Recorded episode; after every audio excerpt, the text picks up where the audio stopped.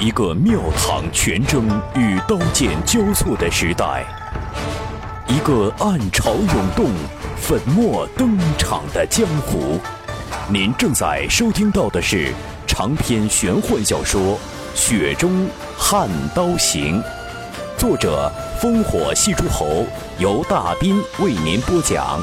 纵横中文网版权所有，喜马拉雅荣誉出品。《雪中悍刀行》第三十回，徐凤年的脑袋被茅房门板子夹了，才会去烂驼山。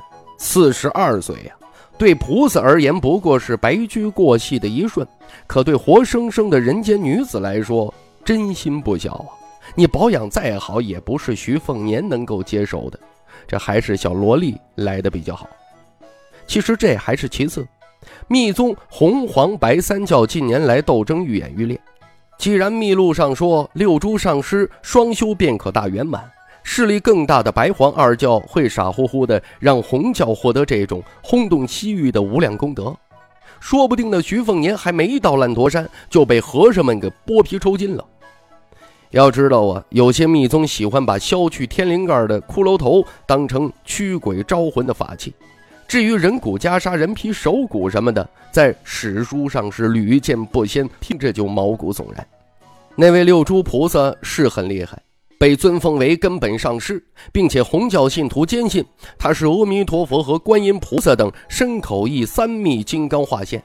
所谓六珠，传闻是指他有六种变身法相：观自在上师、莲花王上师和愤怒金刚上师等，听着是挺天下无敌。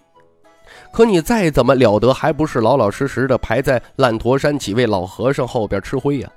徐凤年信不过这个在黄白二教夹缝中求生存的红教，除了怕死，更不希望这烂陀山和女法王打乱自己的雏形布局。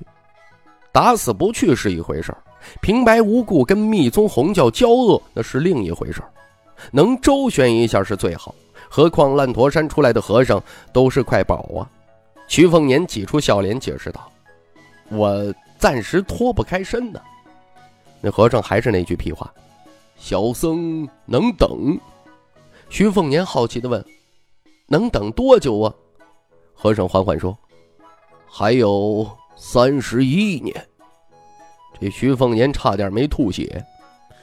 好变态的耐心呢！以后啊，还是尽量甭跟这烂陀山打交道。万一被谁记仇了，这辈子都不得安宁。似乎愿意等到徐凤年子女都长大成人的龙首僧人没有逗留王府，却也没离开王府。以北凉对僧人的宽容善待，想必这烂陀山古怪和尚他饿不死。徐凤年坐在凉亭内，嘀咕道：“莫名其妙啊。”红薯打趣说：“殿下，要不……”就从了那位密宗上师吧。徐凤年仰头叹息：“四十二岁的老姑娘，她老人家这这这老人吃嫩草，这也不是这吃法啊。”红薯坐在世子殿下身侧，牵手揉捏，力道巧妙。妩媚娇笑道：“说不定那位女菩萨驻颜有术。”徐凤年瞪了他一眼。青鸟一旁淡然说。今天是放牌日了，徐凤年闻听来了精神，有大鱼上钩啊！青鸟平声静气地说：“城里聚来了两波来历不明的江湖人士，为首几人有三品武力。”徐凤年一喊：“要是以前呢，就是大鱼；可现在本世子已经见过了大世面，算了，聊胜于无啊！”红薯一旁偷偷一笑。这位世子殿下从小到大就有层出不穷的玩乐点子，大概是大柱国徐骁疏于管教，或者说刻意放纵的结果，没有任何收敛的迹象。事实上，大柱国这十几年只开口说了两件事，其中一件事便是十年不许碰刀，加上另外一事后，便从未如何教导着徐凤年该如何做人，如何行事。纨绔败家也好，游手好闲也罢，都是徐凤年自己个琢磨出来的门道。这国师李元英更是小事不管。以前二姐徐渭雄在家还好，有人呢能镇压着世子殿下。等他去了上阴学宫求学，徐凤年便如脱了缰的野狗，是为所欲为，可着劲儿的沾花惹草，一掷千金买诗文，豢养些个恶奴护从，对仇家关门放狗玩的不亦乐乎啊！难怪离开梁地功成名就的世子们都要破口大骂这个世子殿下不学无术无赖至极。徐凤年笑眯眯地说：“吩咐下去，今晚呢？”不玩外松内紧的花样，都一口气放进来。这群上钩鱼虾，既然是趁徐骁不在潜入城内，多半是冲着我来的。到时候呢，我就在这等着。青鸟啊，请出府上剑士一名，刀客一名，我要观战。这帮亡命之徒身处死地耍出来的招式最是灵活，比起秘籍上的僵硬文字，那更有益处。青鸟安静离去。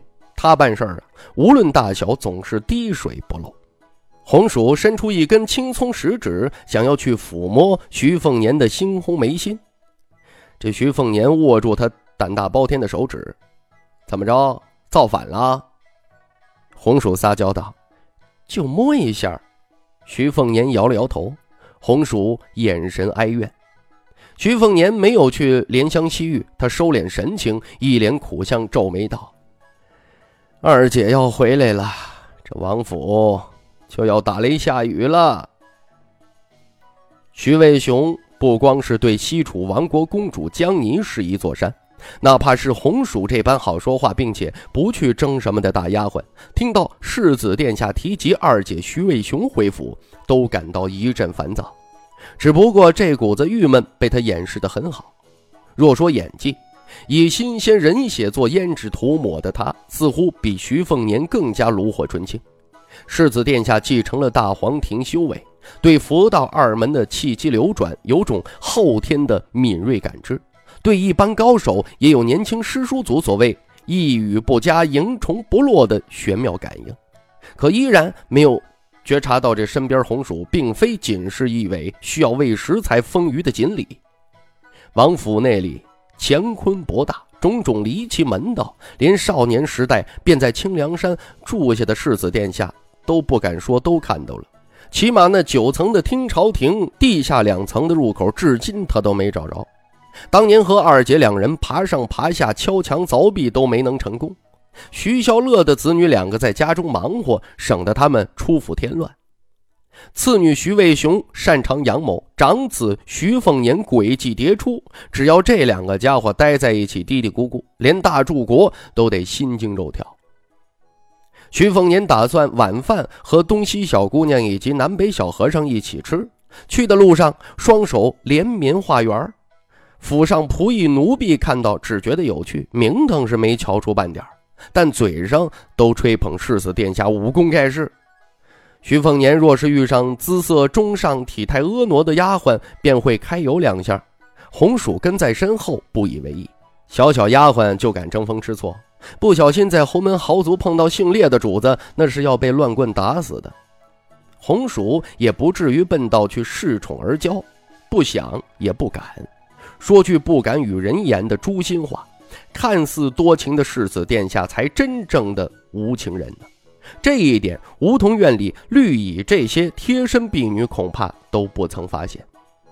可这并不意味着红薯不打心眼里边喜爱世子殿下，相反，这样的主子才能让心高气傲、不比青鸟逊色半点的红薯交心卖命。徐凤年不清楚红薯复杂的心思，他只是轻声笑着。这套没名字的一百零八式是骑牛的呀，不知道从哪个犄角旮旯啊摸出来的好东西，越练越有意思。哎，需要腰沉太极，步走九宫，形意阴阳，手势和气机都纯任自然。这一圈圈可大有讲究，构成无端圆环，是循环往复，气象万千，很适合温养内力。只可惜呀，不能照搬到战场上厮杀。红薯啊，你要是喜欢，我教你。红薯加快了步子，在梧桐院首屈一指的壮观胸脯贴近了世子殿下的胳膊，一双秋眸烟雨朦胧。那殿下可要手把手的教奴婢？徐凤年头也不转，只是拿手肘悄悄地撞了一下衣衫下那雪白的乳鸽，随着他胸口一颤，风情便荡漾开来，明显感受到这丰腴的世子殿下轻佻的笑道：“倒是可以在你这儿画上一百零八个圆。”红薯媚意天然，语气却是幽怨：“奴婢知道，殿下只是动动嘴皮子。”徐凤年也不反驳，随口问：“你觉得烂陀山到底是个什么意思？”红薯认真思量一番，低声道：“奴婢倒是觉得双修是假，让白黄两教与北凉铁骑为敌是真。”徐凤年点头笑：“说的没错啊，京城那边早就对不服管教的西域密宗很有戒心，只不过找不到合适理由下手。如果能有红教做内应，不排除咱们北凉铁骑再当一回棋子儿的可能性。”至于双修正道，我查过秘录，是最近几年才传出来的小道消息，当不得真。尤其在我行冠礼后最为激烈，由此可见，我是一块香饽饽啊！连密宗女法王都垂涎三尺。至于京城那位占据天下最大棋盘的大国手，六十七个庙号谥号中只瞧得上啊两个字，一个是高。复仇同天曰高，得复万物功德盛大。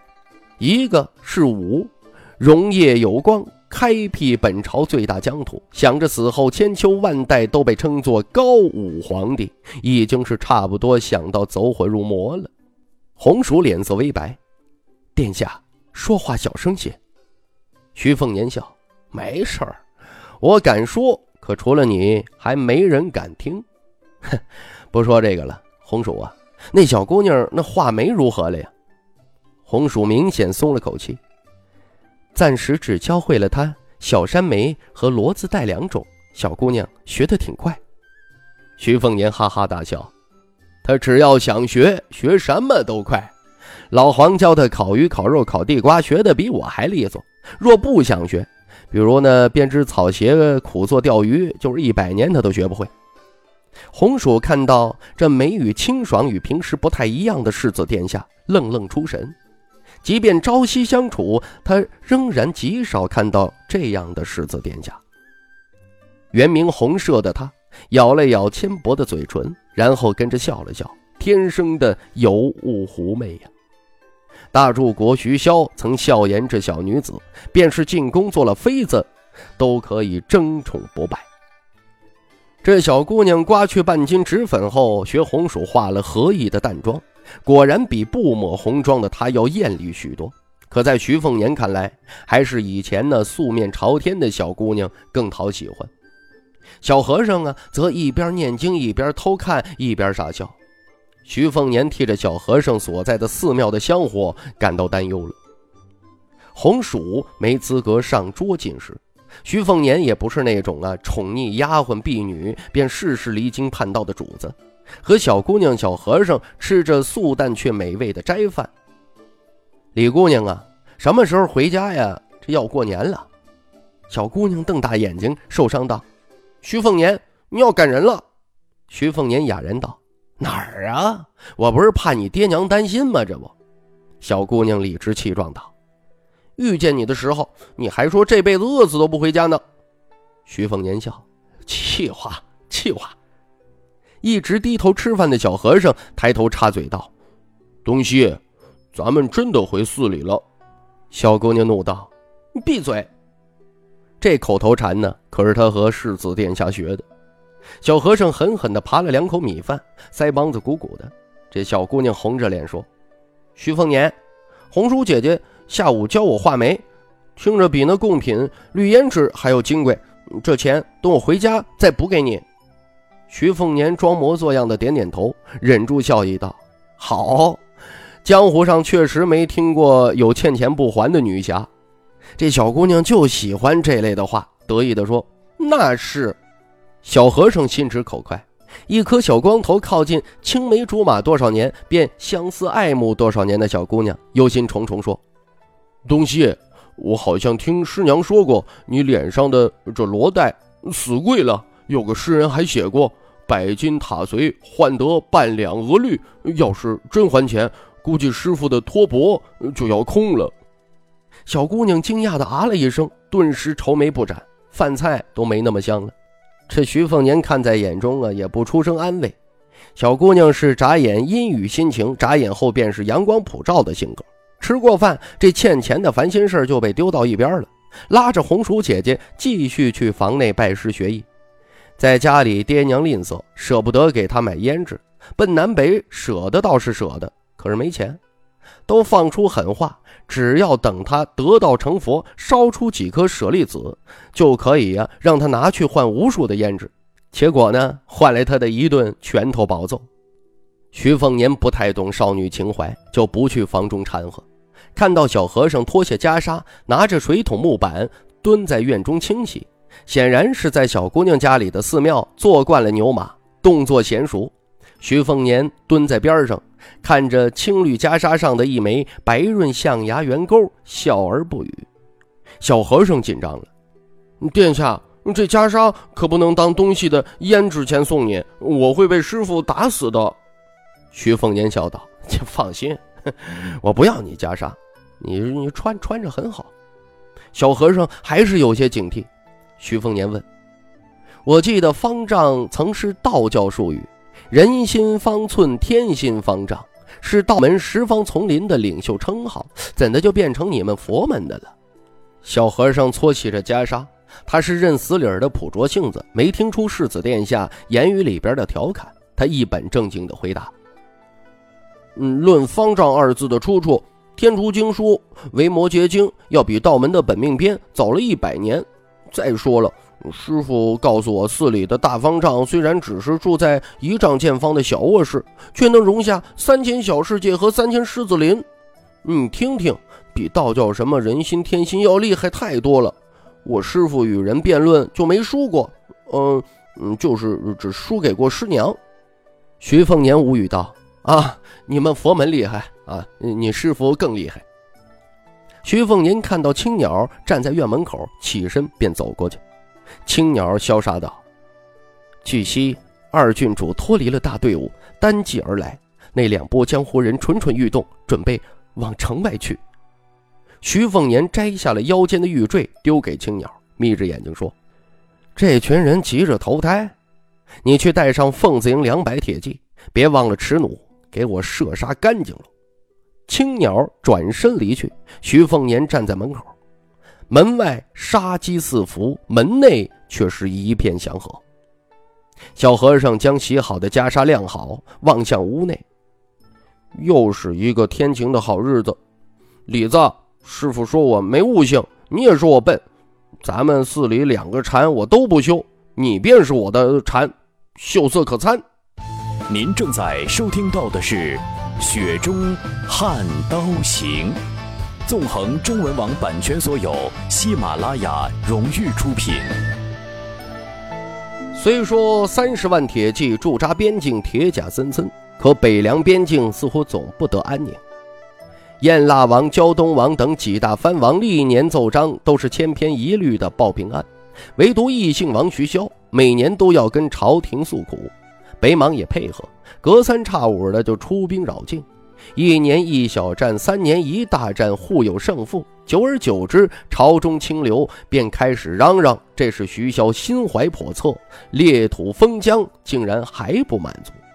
这些自恃王朝肱骨、一国良心的世子，多半被皇帝在殿上斥责几句，稍重的就贬出京城，往往在地方州郡攒够了资历，隔个五六年便能回调入中书，委以重任。久而久之。再后知后觉的及第士子们都琢磨出这是条终南捷径了。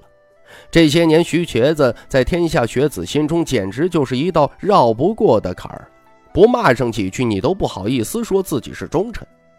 今年年末最后一次殿议，新晋武英殿大学士温守新让家仆抬着口棺材一路抬到皇城的门口，才五十岁不到的重臣便带着血书请死，以求。清君侧，京城学子无不是拍手叫好。听众朋友，《雪中悍刀行》纵横中文网版权所有，喜马拉雅独家出品，作者烽火戏诸侯，由大斌为您播讲。更多内容请登录喜马拉雅电台或添加大兵小说微信公众平台 dbxd 九八一。雪中悍刀行今天为您播讲到这儿，感谢您的收听。